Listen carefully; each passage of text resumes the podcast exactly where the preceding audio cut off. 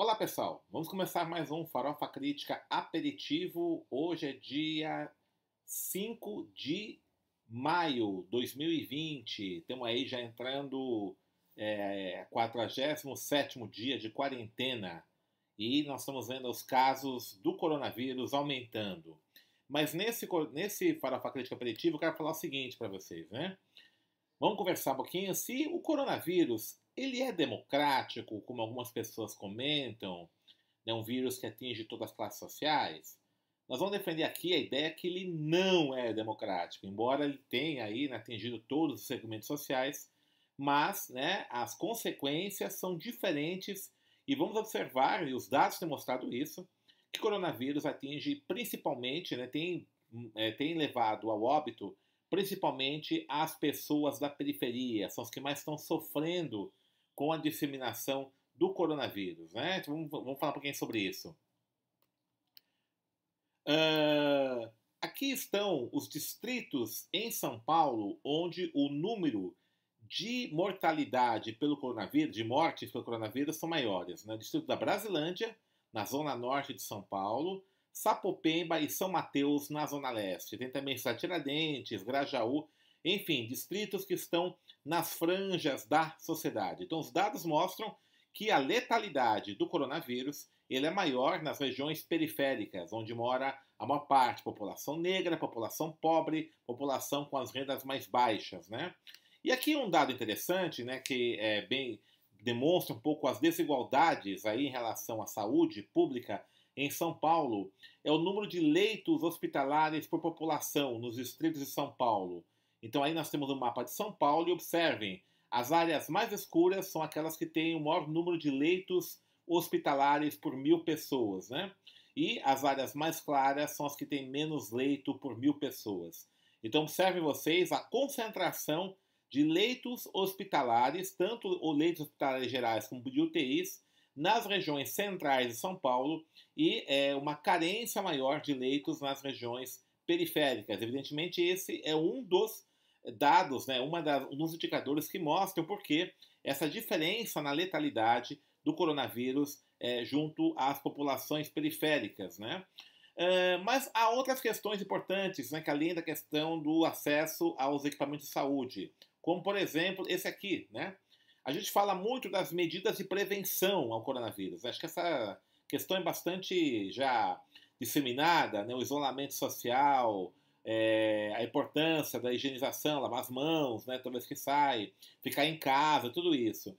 Mas vamos ver se é possível, de fato, é, se é, é, cumprir essas medidas de prevenção depende única e exclusivamente é, dos comportamentos das pessoas. Será que as condições das pessoas são as mesmas para que elas possam, a partir da sua consciência, é, cumprir essas medidas necessárias para a prevenção do coronavírus? Né?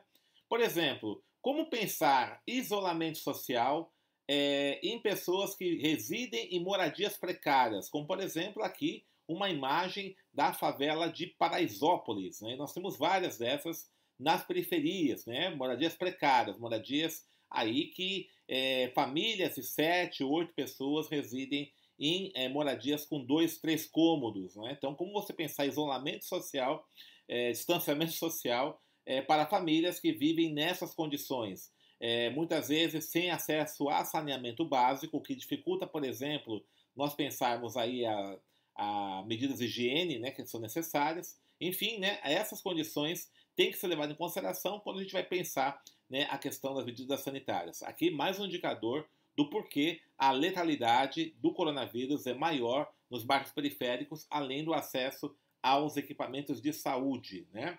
Como nós pensarmos também, né, é, ficar em casa, isolamento social é importante para a maior parte da população das periferias que é, trabalha no mercado informal, né, aquele tipo de mercado que se você não trabalha, não ganha nada. Né? Então, uma parte da população da periferia trabalha como camelô, diarista, enfim. Nesse mercado informal, no qual, se você não for trabalhar, né, aplicativos de moto, mototáxi e tal, se você não trabalhar, você não recebe. Então aí você fica a opção. Ou você corre o risco de se contaminar com coronavírus e até morrer, ou você morre de fome. Como fazer isso então numa situação como essa? Quero lembrar que muitos dos políticos que hoje estão tendo aparentemente uma postura correta é, de defender o isolamento social, quarentena, como por exemplo o governador de São Paulo, o prefeito da cidade de São Paulo, políticos aí né, da centro-direita que até criticam as posturas do presidente da República,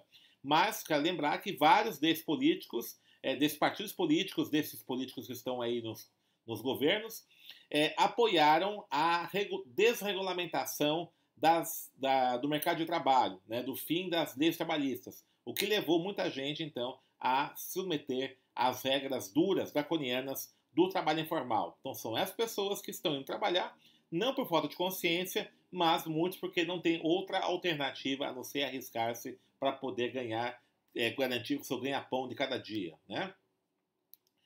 E outra coisa, né? Isolamento social pode significar também para muitas mulheres, né? O risco de sofrer feminicídio e violência doméstica. Aqui uma matéria né, do, do portal G1 mostrando o aumento do, dos casos de violência contra a mulher durante a quarentena. Né? Então, isso é uma coisa muito séria que demonstra que, por mais que nós tivéssemos aprovado aí a Lei Maria da Penha e outras coisas, a ausência de políticas públicas mais eficazes de combate à violência doméstica, de combate ao feminicídio, tem levado a essa mulher também ainda ter o risco de, se não ter a sua vida ceifada né, pelo coronavírus, ter, ter sua vida arriscada pela violência aí, é, doméstica dos seus maridos. Aqui um caso importante, seríssimo, que o aumento dos casos de violência contra a mulher durante a quarentena. Né?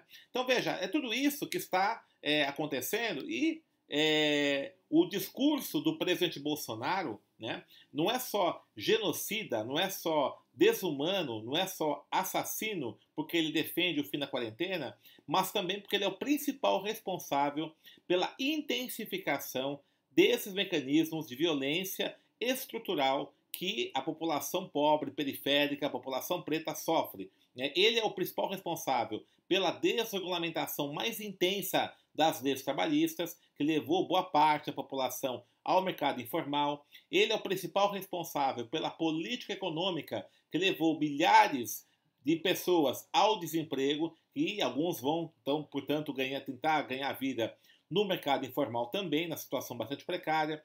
Ele é o responsável pelo fim dos programas sociais que levaram muitas pessoas a engrossar ainda mais ao cenário aí das periferias, das favelas. Né?